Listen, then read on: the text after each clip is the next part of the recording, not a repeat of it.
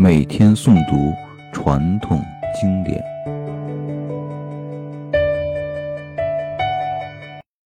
继续《世说新语》。今天呢，还是讲四篇。今天我们讲德行篇的第八篇。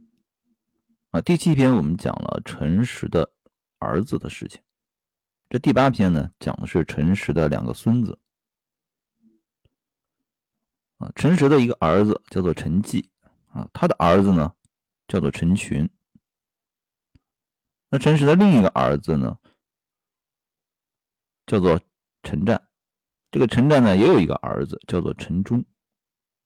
这一天呢，陈群和陈忠就各自论述自己父亲的事业和品德，两人呢争执不下。便去问祖父陈实，啊，陈实就说了：“这陈纪呢，当哥哥很难；这陈战呢，当弟弟呢也很难，两人难分伯仲。”啊，这个故事呢，其实就是我们常用的一个成语“难兄难弟”的由来。当然，这个“难兄难弟”呢。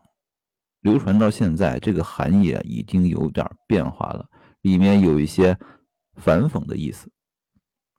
但是它的出处呢，就是《世说新语》。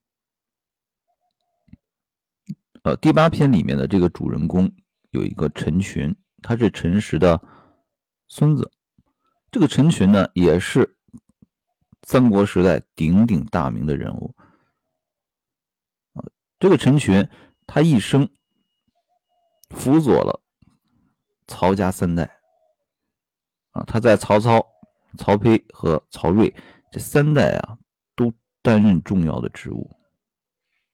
那他最大的一个贡献是什么？是建立了一个重要的官员升级制度，叫做九品中正制。那么，什么叫做九品中正制呢？啊，就是由中央来选拔一些贤人作为。各州各郡的中正啊，他们呢负责在本地区域内来选拔人才啊，把人才分为九个品级。那中央政府呢就按照这个品级的高低来给这些人才来分配官职。九品中正制度听着非常的美好，但是在实行中就出现了很大的问题，就是。官位的世袭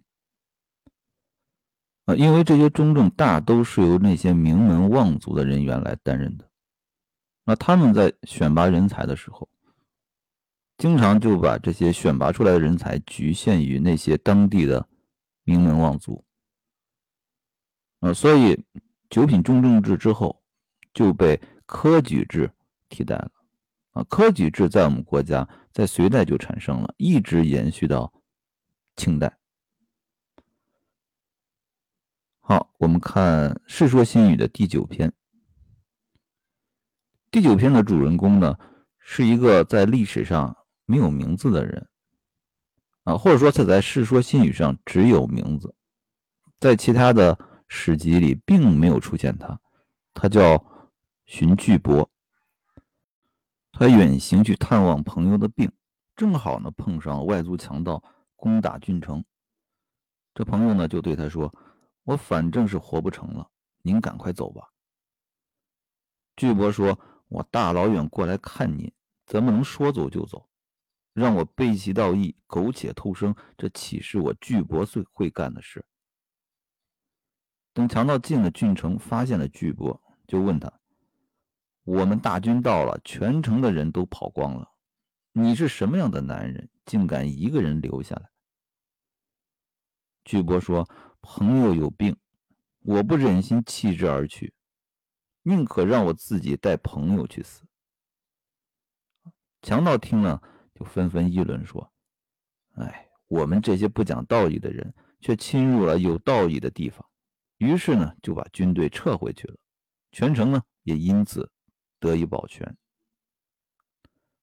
这个故事呢，是我们传统文化的一个经典的故事了。我们可能很多人就感觉到很熟悉啊，这是我们中国传统文化的一个核心我们总结为一句话，叫做“仁义之心可以不战而屈人之兵”。我们国家现在的外交政策，和平共处五项原则，其实也是中国传统思想的一个延伸。我们要用高尚的道德来征服我们的敌人，或者是我们的朋友。好，我们来看第十篇。华歆呢，对待子弟非常的严肃，即使是在家里也实行。严格的礼仪啊，甚至像朝廷上那样庄严肃穆。但是呢，陈继兄弟呢，则随众人自在相处，互相关爱。啊，陈继呢是陈实的儿子。这两个不同的家庭有不同的特点，但是这两个家庭的内部都没有失掉安乐和睦的治家准则。呃，第十一篇，十一篇呢是一篇著名的故事。主人公呢是两个人，一个叫做管宁，一个叫做华歆。两个人呢一起在菜园里除菜，看见了地上有一片金子，管宁呢就把它像瓦砾石块一样除掉了，华歆呢却捡起来又扔了出去。你看，两个人虽然都没有保留那块金子。但是两个人的品行高低却很分明。管宁呢是心中无金，华歆呢是心中有金，只是道德的约束让他没有把那块金子保留下来。这让我想起了啊，佛教禅宗啊六师祖慧能和他的师兄神秀做的两首结语啊，咱们看一看这两首结语的。区别，我们先听听这个师兄神秀啊，他是这样说的：“身是菩提树，心如明镜台，时时勤拂拭，何不是惹尘埃？”慧能呢，以相同的题目、相同的内容，也做了一首。啊，慧能是这样说的：“菩提本无树，明镜亦非台，本来无一物，何处惹尘埃？”那我们对比这两首结语，高下立分。所以说，禅宗六世祖是传给了慧能。啊，管宁和华歆呢，两个人还曾经呢坐在同一张坐席上读书。在三国时候啊，那时候是没有凳子的。啊，古人是怎么坐呢？是坐在席子上，席地而坐。这时候呢，有有一贵人啊，乘车摆着仪仗从门前路过。管宁呢，照旧读书；这华歆呢，却放下了书，出门去看。啊，两件小事说明华歆这个人对于金钱、对于权贵。他是心有向往之情的。这管宁呢，就割开席子，分开座位，说了：“你不是可以做我朋友的人。”管宁觉得你华歆品行不够纯粹，你不能做我的朋友。这就是成语“割席断交”的由来。好，四篇完成，今日收工。